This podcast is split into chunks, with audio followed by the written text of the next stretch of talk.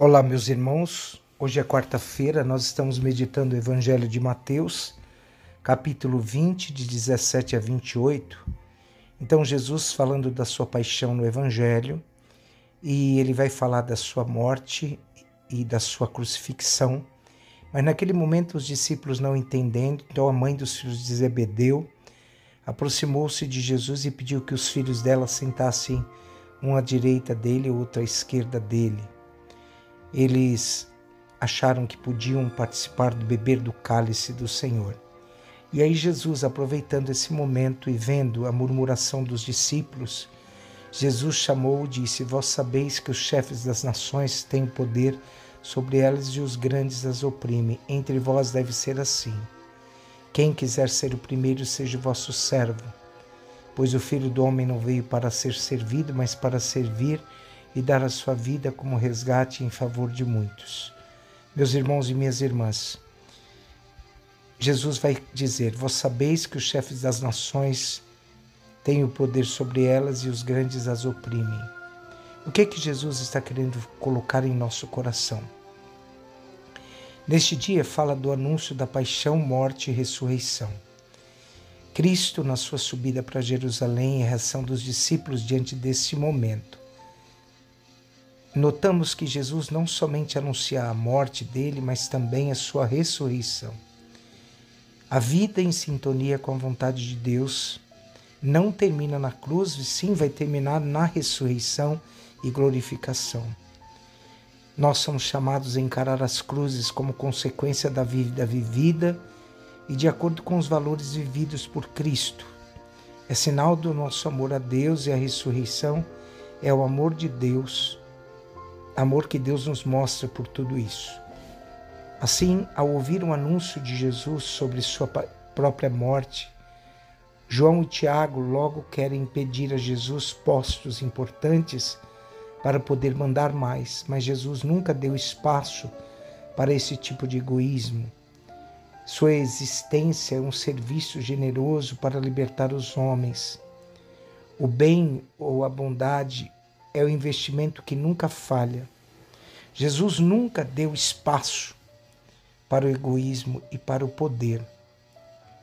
Contrariando, contrastando com Jesus, meus irmãos, é a atitude dos filhos de Zebedeu, João e Tiago, ambiciosos sem limite, querem garantir um lugar em destaque no reino do Messias. A ambição em si não é negativa, Dentro do seu limite, a ambição pode servir de estímulo para nobres ações e para melhorar as condições de uma pessoa humilde.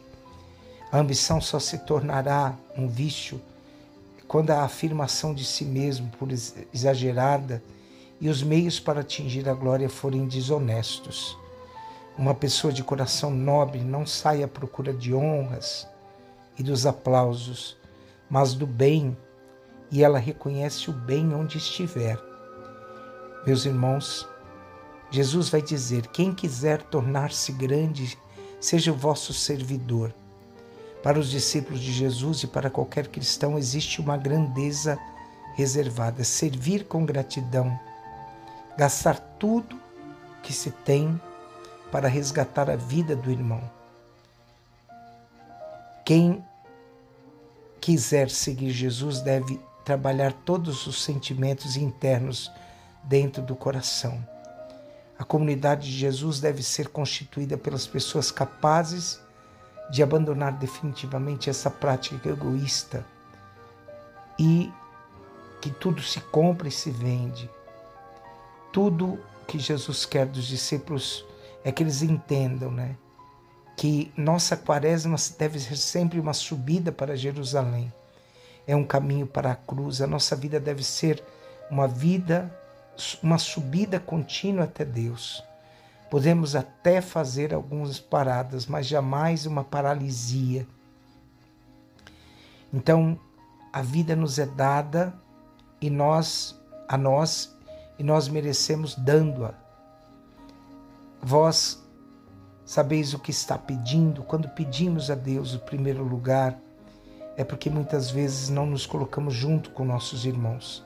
Então, nossa vida não é simplesmente uma série de dias que vão se passando um dia atrás do outro, e sim que todos os dias da nossa vida são um dom de Deus, não somente para nós, mas para, sobretudo, um dom de Deus para os demais, para aqueles que vivem conosco.